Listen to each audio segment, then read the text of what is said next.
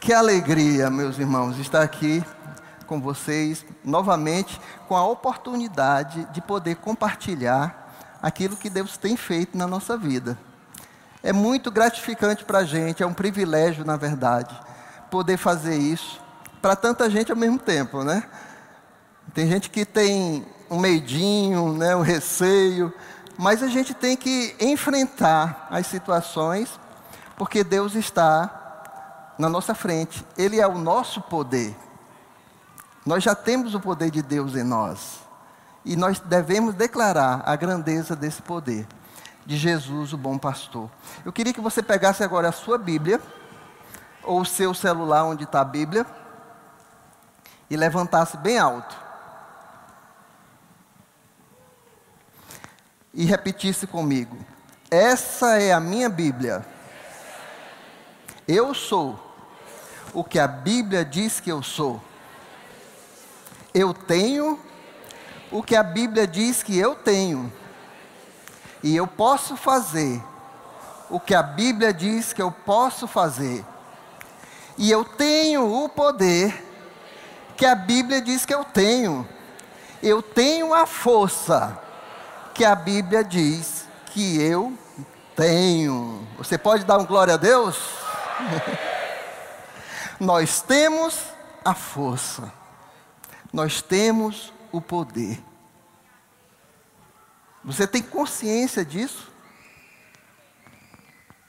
Eu queria trazer uma ilustração para vocês, para vocês terem uma ideia um pouco melhor do que é isso. Queria que colocasse aqui o primeiro slide. Quem lembra desses personagens aí? Ou, é, ou você é de um tempo mais antigo do Jaspion? é, né? Mas meus filhos eram desse tempo aí. Meu filho já casado, né, já tem 30 anos. Ele é desse tempo. E eles gostavam muito desses personagens. Eles pediam para a gente comprar o quê? A roupa do Power Rangers. Eles imitavam todos né, os gestos de luta e batia de verdade um no outro. Acredita? Tinha hora que a gente ouvia lá só o barulho da mão no, nas costas do outro. Pá! Mas eles amavam assistir e vivenciar as aventuras dos Power Rangers. Mas você sabe o que significa a palavra Power Rangers? Power é mais fácil. Significa o quê? O poder. E Rangers? Alguém sabe? Guardião. Então, Power Rangers é o que? Guardiões do poder. É isso que significa. Fique com essa imagem inicial. Daqui a pouco eu vou pedir que coloquem de, novamente. E eu queria revelar algo para vocês essa noite. Eu gosto, além de desenhar, que muitos sabem que eu desenho, né? É, de escrever, eu gosto também de compor, de fazer músicas. Só que eu não mostro para ninguém, só dentro de casa mesmo. E eu tinha feito uma canção que falava sobre a força que nós temos em Deus. Era mais ou menos assim. A força que eu tenho em Deus é força que o mundo não dá. Se sou forte assim, é porque Deus em mim é força que me faz andar. Será que eu já posso cantar na bandinha? Então Deus é essa força que faz a gente andar. Eu cantava para meus filhos, eles gostavam muito dessa canção. Falar nisso, outro dia a gente foi convidado por nosso filho para é, dar uma noite de descanso para o casal. Eles foram para nossa casa e a gente foi para a casa deles, cuidar dos netos, botar para dormir, né? fazer tudo isso. A gente dorme menos, né? Sabe disso, mas é muito gostoso estar tá ali com o nosso neto, né, contando história. Eu, eu fiquei com o mais velho, dá menos trabalho, minha esposa ficou com o bebê, ela que dormiu menos, né? Mas tudo bem. Deus nos dá sabedoria também para tratar com os nossos netos. E qual é essa força que Deus nos dá? É uma força qualquer? É a força dos Power Rangers? De jeito nenhum.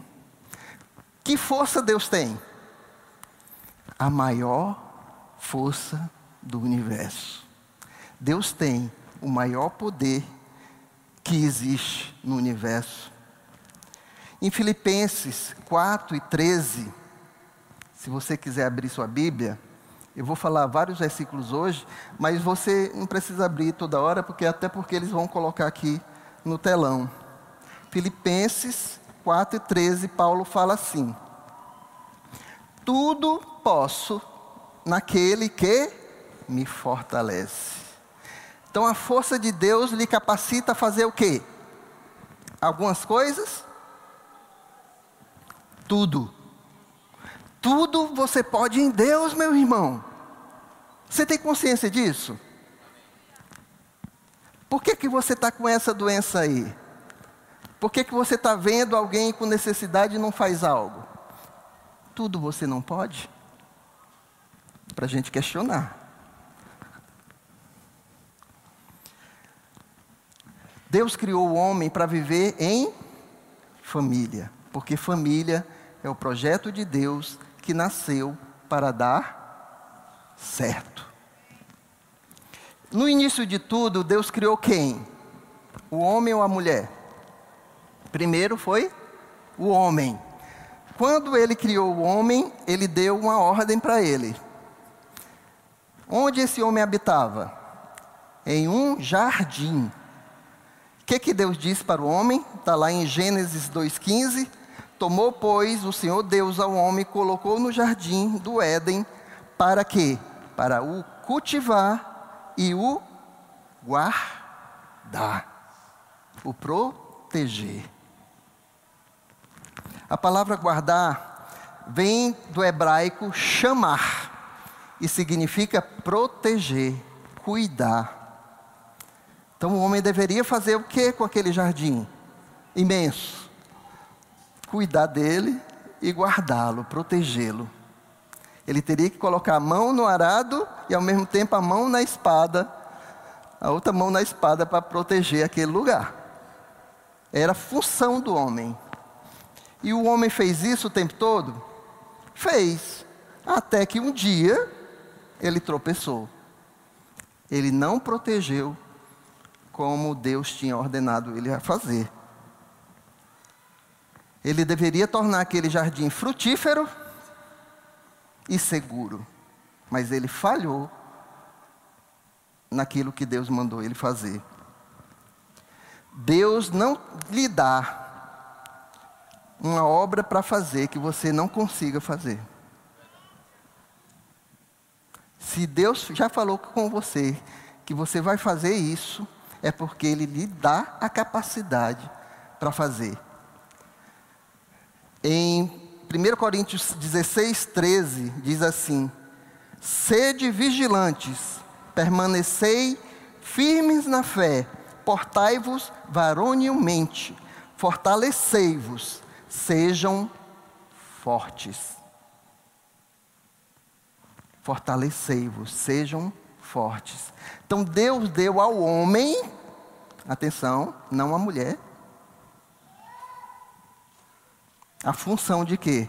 De proteção. O homem é o protetor do seu lar, assim como Adão era o protetor do Éden. O homem tem a função hoje de proteger a sua família. A mulher também protege? Claro, ela é auxiliadora do homem, mas a função principal de proteção é do homem. Tem homem aqui? Não ouvi aí, ó. Tem homem aqui? Opa, tem sim. Na pré-história, o que, que o homem da caverna fazia? Qual era o papel do homem na pré-história? caçar, pescar, trazer o alimento para dentro de casa. E qual era a função da mulher? Cuidar dos filhos e plantar. Essa era a função de cada um. Você já vê que o homem tinha aquela mesma função que Deus deu na origem: de caçar, de manter e de proteger o seu lar. Essa era a função do homem e ainda hoje é. Agora eu queria que você abrisse a sua Bíblia. 1 Pedro 3,7. Homens e mulheres abrindo a Bíblia aí. 1 de Pedro 3,7.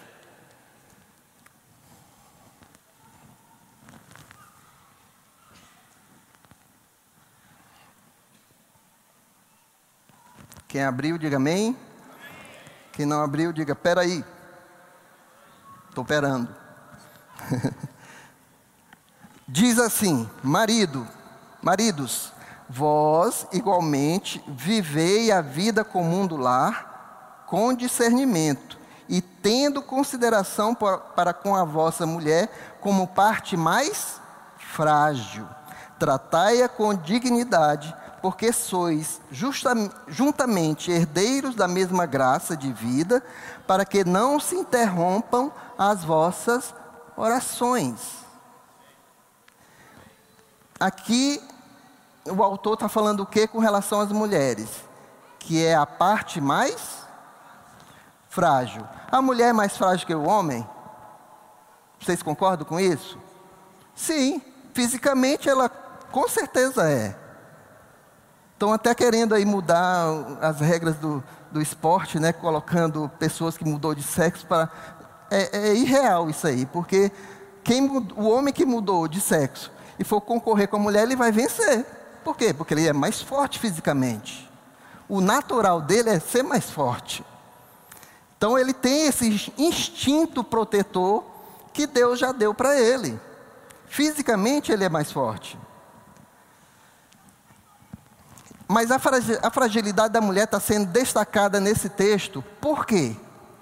Para mostrar que o homem precisa tratá-la com dignidade, reconhecendo a fraqueza que ela tem, mas é, é, fortalecendo, sendo a força dela ali. Você está entendendo? Deus faz tudo perfeito. Deus faz, faz tudo perfeito. Então o homem ele vai trazer segurança para a mulher, fortaleza para a mulher, proteção para a mulher e para a família como um todo. Quando tem, lembra do Titanic que afundou? Quem era prioridade nos botes? Os homens? Não. O capitão do navio? Também não. Eram as mulheres e as crianças. Quem era mais frágil? tinha prioridade e deve ter sempre prioridade. E os homens ficavam com o quê? Com os riscos. Se no final não tivesse mais bote, eles se viravam. Mas a prioridade era as crianças e as mulheres. Efésios 5 e 25, não precisa abrir. Diz assim: Maridos, amai vossa mulher, como também Cristo amou a igreja e a si mesmo se entregou por ela. Então, o nosso amor não é um amor qualquer que a gente deve dar para nossa esposa. É um amor, o mesmo amor que Cristo tem para com a igreja, a ponto de morrer por ela. Olha só que forte. Nós temos como cristãos o mesmo amor que Jesus já nos deu, né? já foi derramado no nosso coração, a ponto de fazer com que a gente morra por nossa esposa, por nossa família. Sabe aquela frase? Mexeu com minha mulher, mexeu comigo, né? Tem muito homem que gosta de falar isso. Ah, mexeu com minha mulher, mexeu comigo. Mas na hora do pega para capar, ele às vezes dá para trás, né? Fala uma coisa e não cumpre o que está falando. Então, homens, o nosso papel é fazer com que nossas esposas, nossos filhos, se sintam seguros e amados por nós. E isso não é só dizer eu te amo. Que tem muito homem que não diz, nem isso. Você tem que provar com as suas atitudes. Seja um homem de atitude. Amém? Aleluia. Porque é importante saber que o respeito, eu, eu aprendi isso a muito custo, que o respeito e a admiração se conquista. A mulher vai respeitar você e vai admirar você quando você mostrar que realmente é um homem de palavra, um homem de atitude, um, homem que mostra que ama, fazendo. Amém? Alguém aqui assistiu esse filme que está no cinema Avatar? Alguém teve coragem de ir? Algumas pessoas, né? Eu fui assistir, minha filha que está descendo ali foi também. Tem gente que, não, é um filme de fantasia, não vou, vou perder meu tempo. Tudo bem, você não gosta. Eu, eu, como eu amo design, eu amo efeitos especiais, eu fui muito mais por causa disso. Mas interessante que nesse filme, a família é valorizada. Você sabia disso? Talvez aqui algumas pessoas vão querer assistir depois que eu falar algumas frases desse filme. O pai, que é um dos avatar, né, aqueles seres bem grandes, azuis, ele tem um momento que ele precisa proteger a sua família. Ele precisa sair do local onde ele mora para ir para outro local, porque é a única forma que ele, que ele encontrou de proteger a sua família. E ele fala assim: um pai protege a qualquer preço. Esse é o seu propósito na vida. A gente não leu isso agora na Bíblia? O propósito do homem não é proteger? Pois o filme está falando isso. Outra frase do filme. Onde quer que estejamos, a família é a nossa fortaleza. Olha só, num filme secular tem essas frases. Que ensinamento. A minha nova nora, que meu filho vai casar já em fevereiro, meu segundo filho, ela trouxe isso para a gente. Ela disse: Olha, o que eu mais gostei nesse filme foi que ele valoriza bastante a família.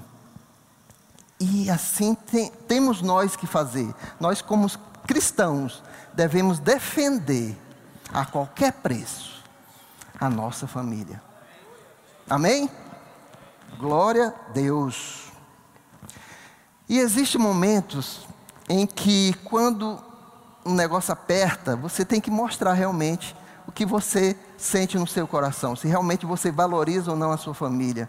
Não sei se alguém viu num, num rodeio que aconteceu nos Estados Unidos no ano passado, um rapaz que estava no cavalo, né, e tem os bois lá, ele caiu do cavalo e desmaiou.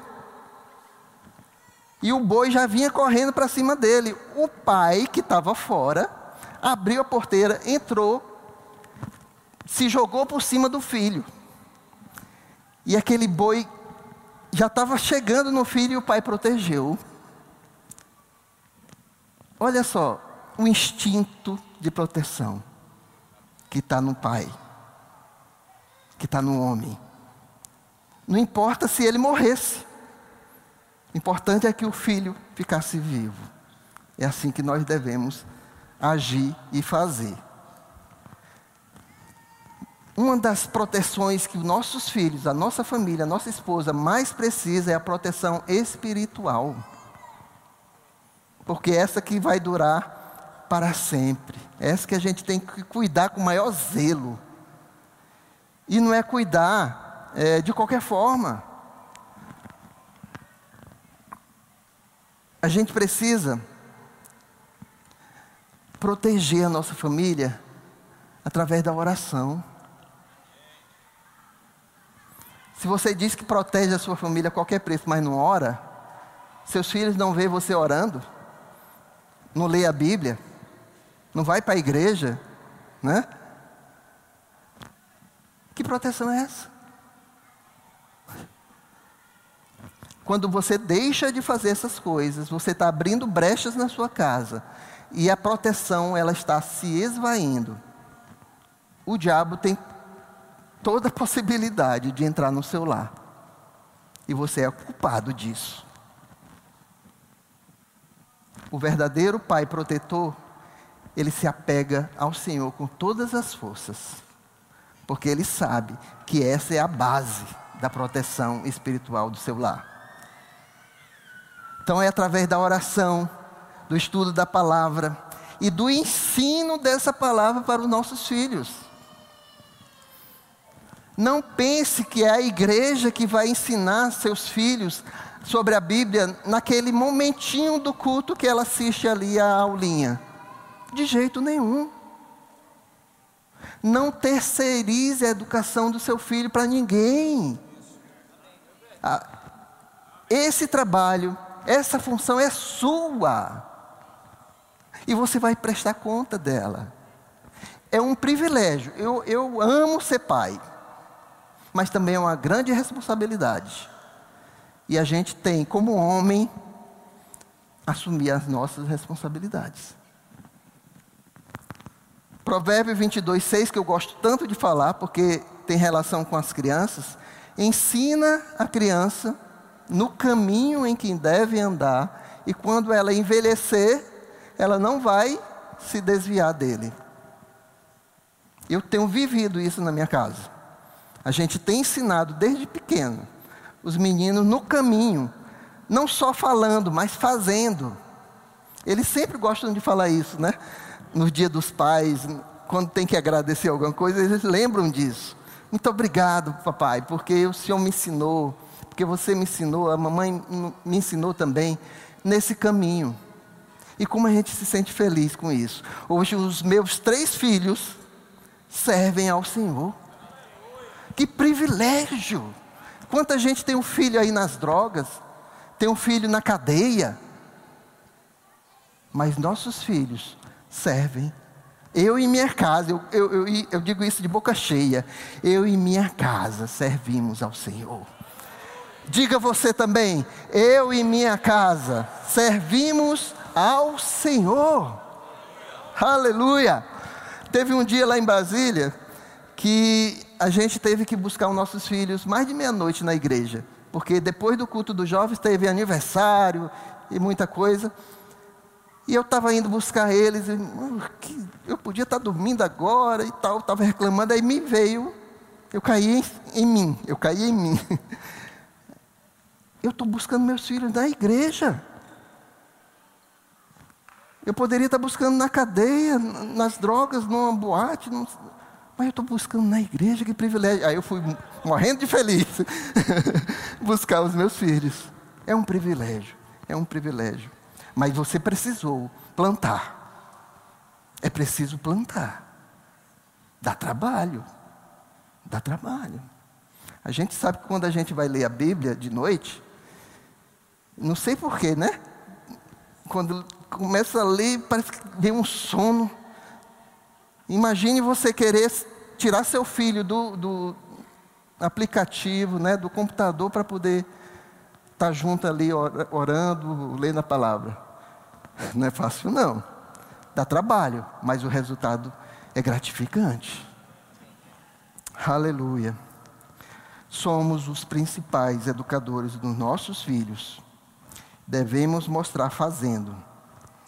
Eu queria que voltasse a imagem do número um dos Power Rangers.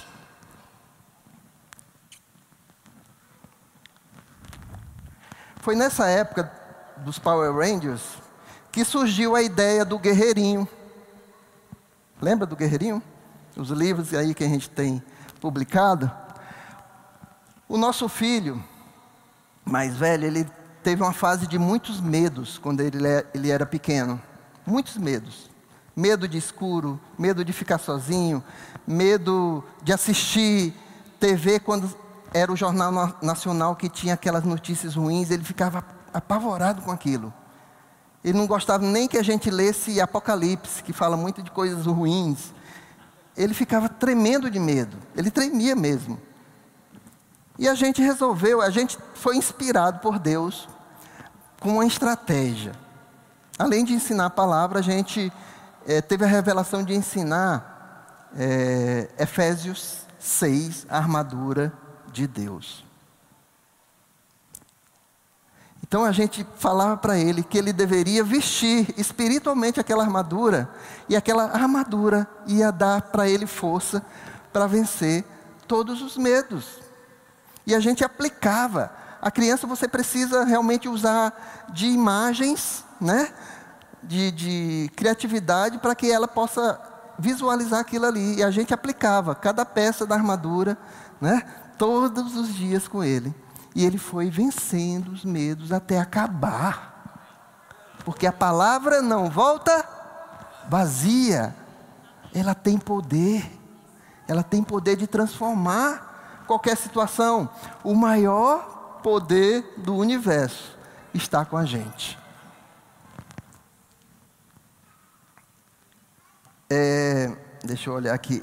2 Timóteo 1,7 diz assim: Porque Deus não nos tem dado espírito de medo, de covardia, mas de poder, de amor e de moderação. Deus já tem nos dado, já está com você. Você tem que aplicar esse poder na sua vida. Vivenciar, ter a consciência da presença dele o tempo todo. O problema é que a gente esquece. A gente esquece que está com esse poder dentro de nós.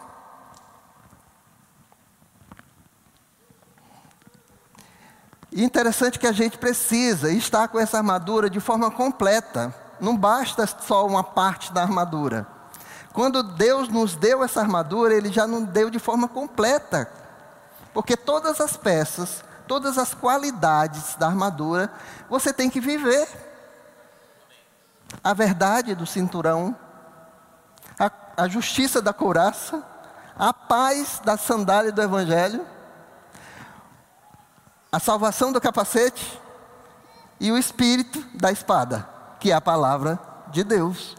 Você precisa de todas essas partes da armadura para vencer.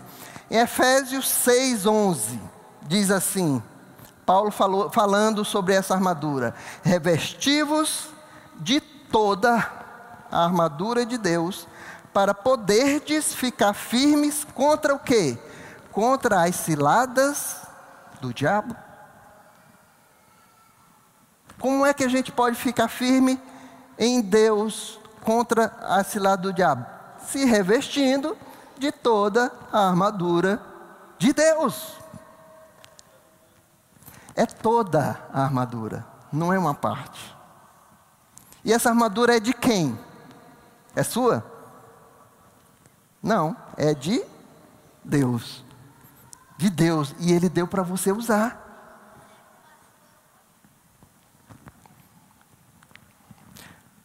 Rick Renner, no livro Armados para o Combate, ele fala que essa expressão poderdes ficar firmes pode ser melhor traduzida no, do grego para para que vocês possam ter um poder explosivo incrível.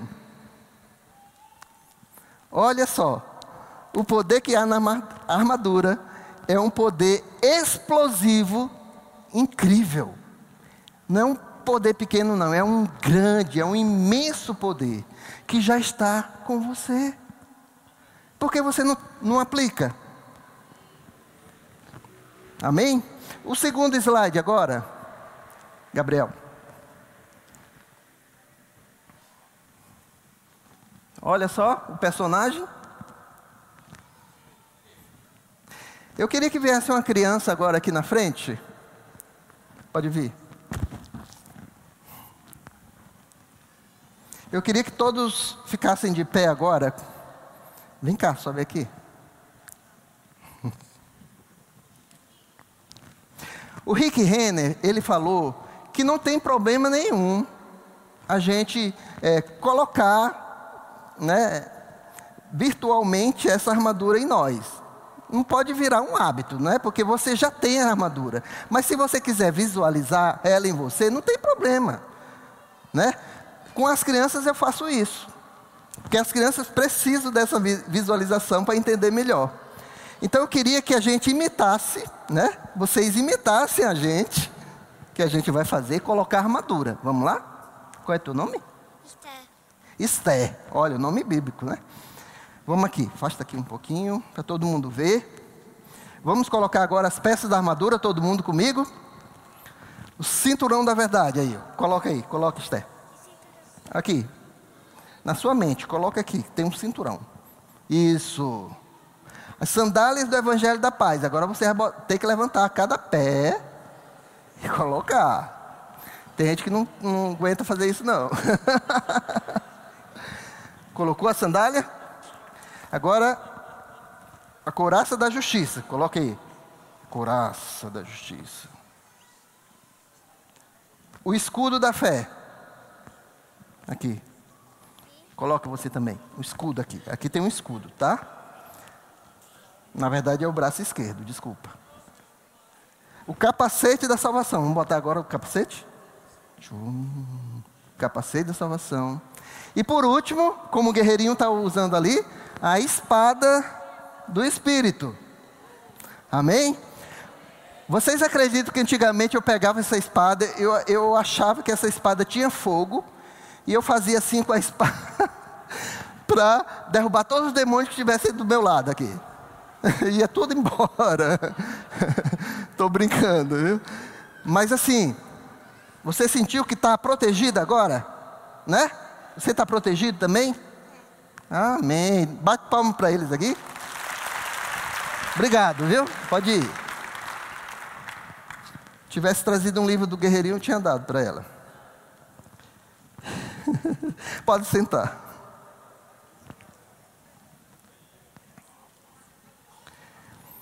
1 Coríntios 4 e 20 diz assim: O reino de Deus não consiste em palavras, mas em poder.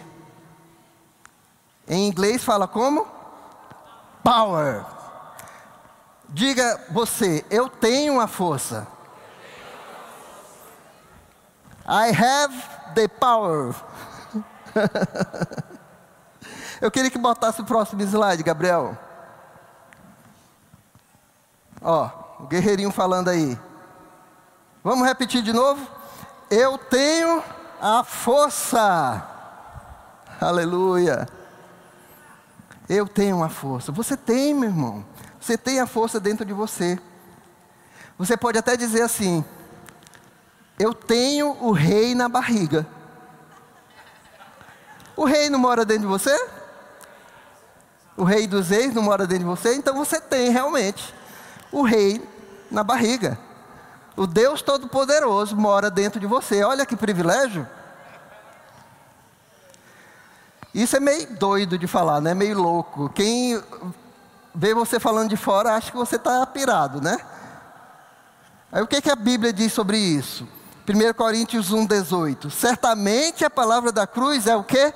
Loucura para os que se perdem, mas para nós que somos salvos, ela é o que?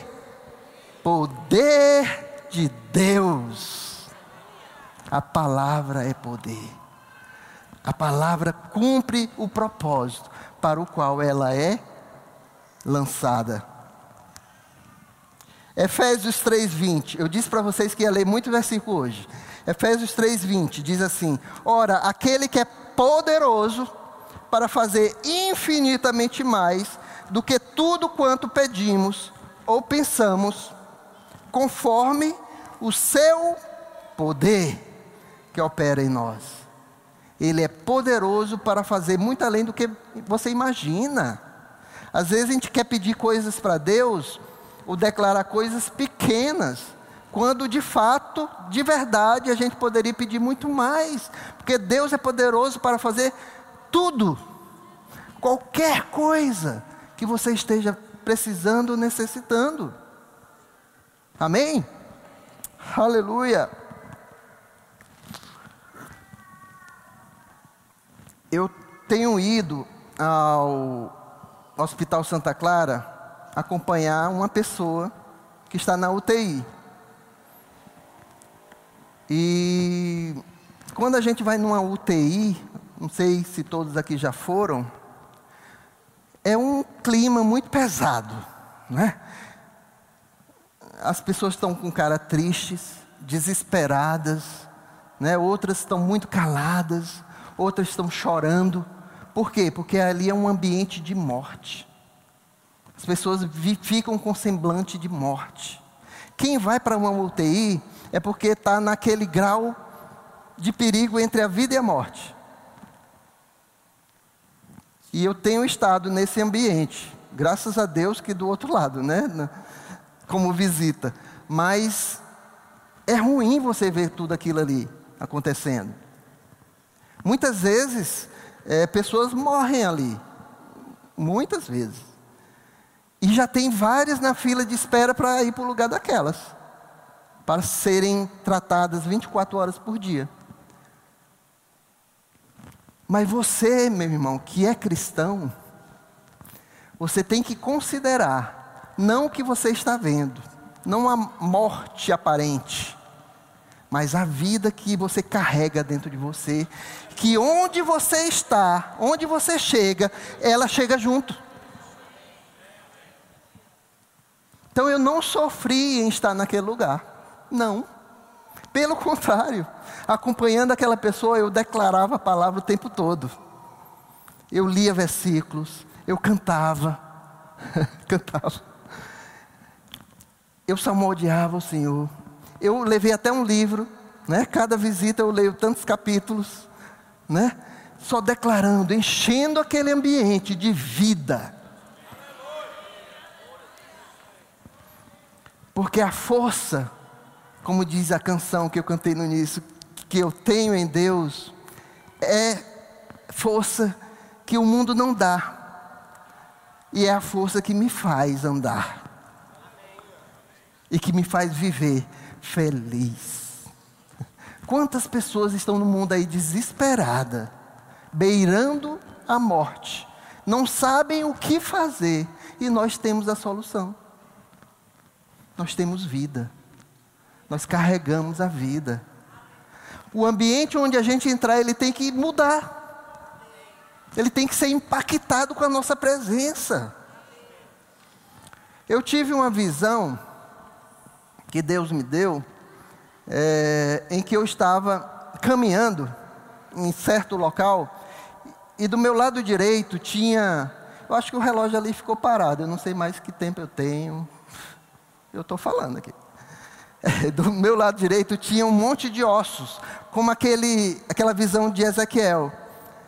À medida que eu passava por aquele monte, aqueles ossos começavam a criar carne, a criar pele. As pessoas começaram a ter vida à medida que eu passava por ali, até que eu cheguei numa porta. Quando eu abri aquela porta, era como se fosse o corredor de um hospital. Quando eu estava nessa UTI, eu lembrei dessa, dessa visão e falei para a pessoa que estava lá, eu não sei se ela me ouviu ou não, mas eu falei. É, aí eu passava nesse corredor do hospital, de um lado e do outro tinham portas, como se fossem os quartos de doentes. Quando eu olhava para dentro, à medida que eu passava, aqueles doentes se levantavam e vinham para a porta correndo, curados. E eu continuava a caminhar, e à medida que eu passava, as pessoas iam sendo curadas e vinham para a porta. Até que eu cheguei no final do corredor e tinha uma outra porta. E quando eu abri aquela porta, era como se eu estivesse num, num ginásio, em cima de um palco, e um monte de gente assistindo, como se estivesse me assistindo, olhando para mim, esperando que eu falasse alguma coisa. E eu, a, a visão parou aí. Mas eu entendi uma coisa com relação a essa visão. Não era o Godofredo que ia passando e ia curando as pessoas, mas era a vida de Deus dentro de mim. Não tem passagem do, do, dos apóstolos que a sombra curava os doentes? Era mais ou menos algo assim. O poder que existe dentro de você não é para ficar guardado. Você é um guardião do poder, mas não é para escondê-lo, é para manifestá-lo. Não tem uma, uma, uma, panela de pressão? Quem já viu uma panela de pressão explodindo? Alguém viu já? Mas ela é capaz de explodir, que eu pesquisei no Google. já viu? Por, como, por que, que uma panela de pressão explode? Porque aquela válvulazinha pode ter entupido e a pressão ficou contida ali.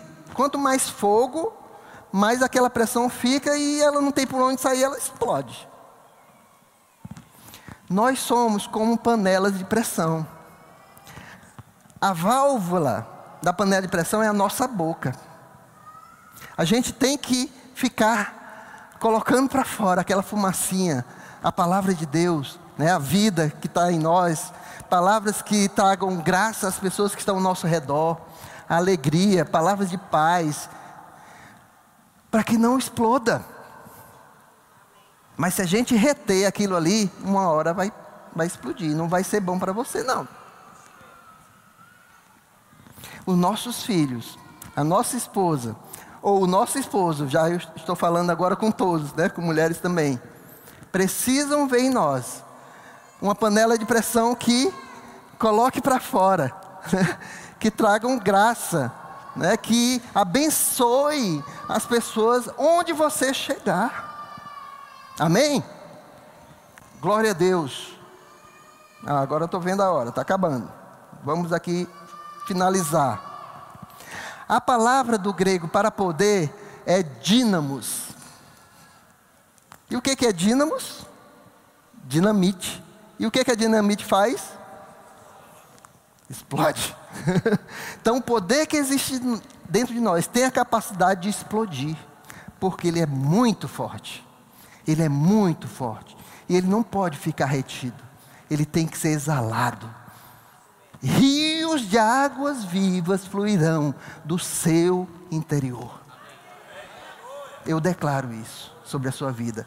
Rios de águas vivas, por onde você passar, fluirão através de você e trarão milagres, curas, libertações, salvação para quem precisa.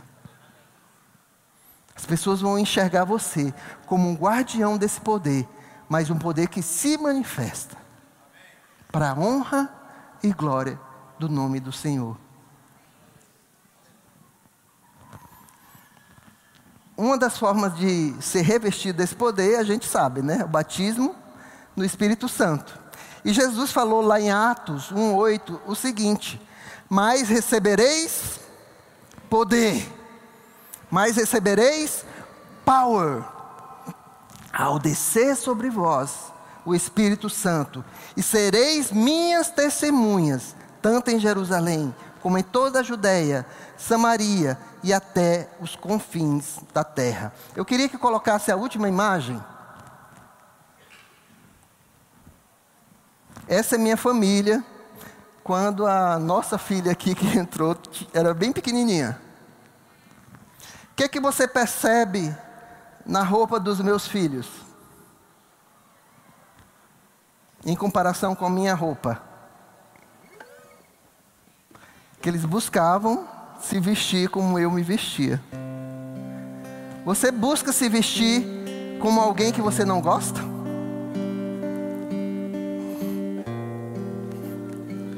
Você busca se vestir como alguém que você não admira? Seja o herói da vida do seu filho. Você vai colher os frutos disso. Último versículo, Efésios 6:10. Quanto ao mais, sede fortalecidos no Senhor e na força do seu poder. Amém? Toda honra, toda glória ao Deus Todo-Poderoso, Criador dos céus e da terra e da sua vida e da sua família. Paizinho, nós somos muito gratos, Pai. porque o Senhor nos fez como nos fez. Com a capacidade que temos hoje, que o Senhor nos deu, de influenciar esse mundo de uma forma positiva, de saquear o inferno e povoar os céus. Esse poder habita em nós. Esse poder habita em nós. Nós não merecemos, mas o Senhor faz mesmo assim. O teu amor nos constrange, Pai. é poder demais.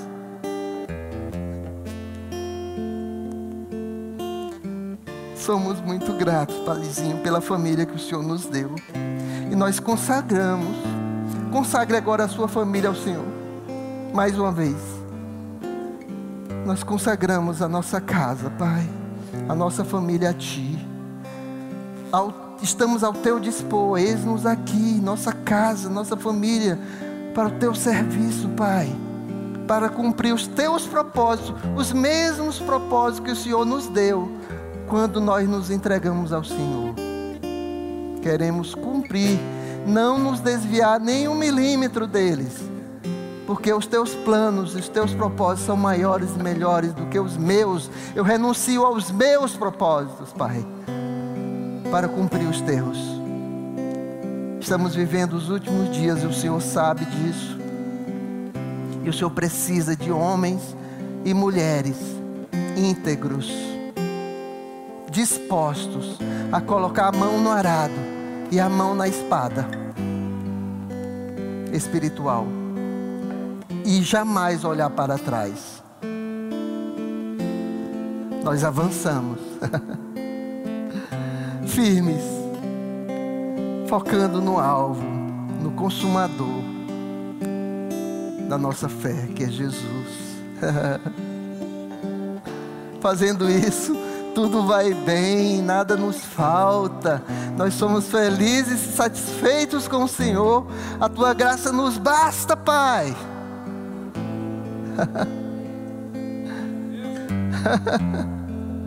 Aleluia. Continue com seus olhos fechados eu gostaria de saber se tem alguém aqui no nosso meio que nunca teve essa experiência com o Senhor, nunca entregou a sua vida para o Senhor e gostaria de fazer isso essa noite. Se você é essa pessoa, eu queria que você levantasse a sua mão agora. Tem alguém aqui nessa condição?